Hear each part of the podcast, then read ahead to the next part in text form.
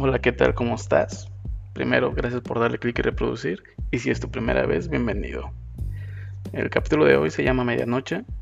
Es un capítulo que escribí hace como 5 años, si no mal recuerdo.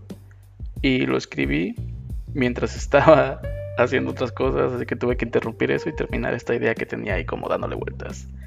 Lo que pasa es que hago muchas, muchas, muchas cosas de noche. Casi por horarios o por agenda, la mayor parte del tiempo libre que tengo es después de las 9, 10 de la noche. Y en ese entonces, cuando estaba escribiendo esto, ya era, ya era pasada la medianoche. Y me di cuenta lo mucho que disfruto realmente hacer estas cosas a esa hora. De todo. Ya sea la limpieza de la casa, cocinar, que me encanta. Mm, poner en orden algunas ideas o revisar el teléfono y arreglar algunos textos o simplemente pasar el tiempo. Pero la noche es la que disfruto muchísimo. Entonces mientras estaba escribiendo esto en la noche, me entró la idea de lo mucho que lo estaba disfrutando haciéndolo. Así que me puse a escribir sobre eso. Es un texto muy absurdo, muy simple, pero es como una forma de sacar ese gusto que tengo por, por las noches de madrugada.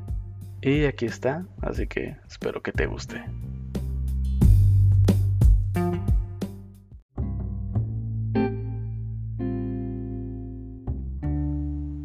Medianoche.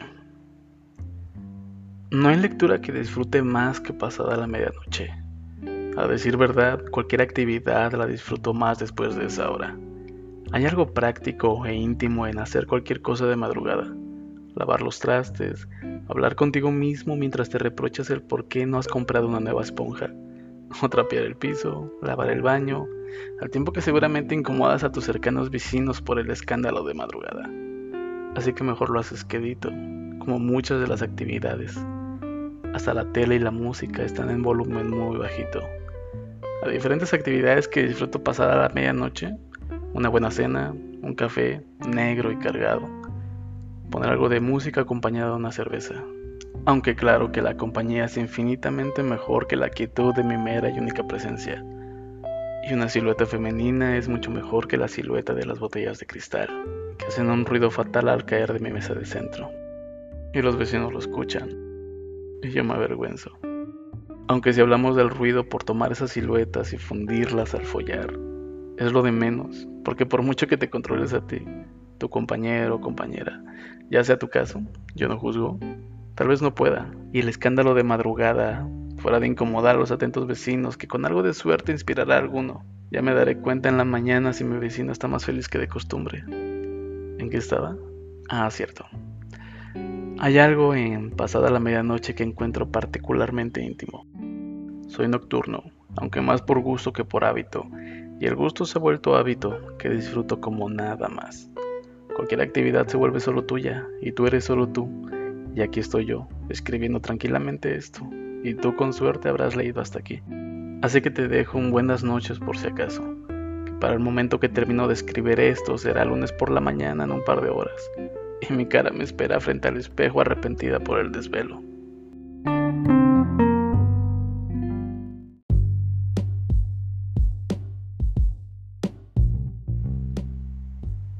Ese fue el texto. Espero que te haya gustado. Te decía, es un texto muy simple, pero creo que muchos compartimos ese sentimiento de estar pasando simplemente las horas, ya sea en el teléfono, viendo la tele, lo que sea, procrastinando o realmente ocupados. Pero cuando te das cuenta ya la luz de la calle dejó de alumbrar y ahora solo la luz de faro es la que entra por la ventana. Y creo que hay cantidad de personas que hacemos exactamente lo mismo.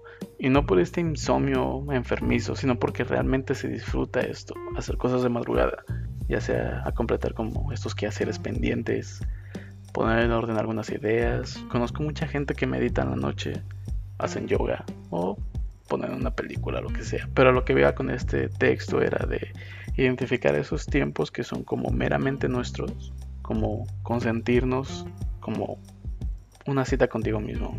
Suena medio romántico, algo trillado, pero creo que es verdad. Creo que entre toda esta agenda y el horario que tenemos durante el día, nos dividimos tanto para estar para tantas personas que pocas veces nos dedicamos ese tiempo para nosotros, como compartir tiempo de calidad con nosotros. Y con la calidad me refiero a la mera y entera conciencia de estar con uno mismo, no, a la, no al sentimiento de, de aislamiento, de soledad, sino del reconocimiento de la presencia de uno mismo. Estoy conmigo, aquí estoy yo y estoy siendo consciente del momento presente y disfrutarlo. Creo que es un tipo de meditación consciente de ser, no quiero llegar al mindfulness, pero algo así. En fin, esto fue una manera como de describir esos horarios y si aún no lo tienes, te recomiendo tenerlo. Aparta un cierto tiempo durante el día para ti. No tiene que ser de madrugada, obviamente, porque pues, los horarios de sueño no es sano moverlos, tenerlos fuera de control.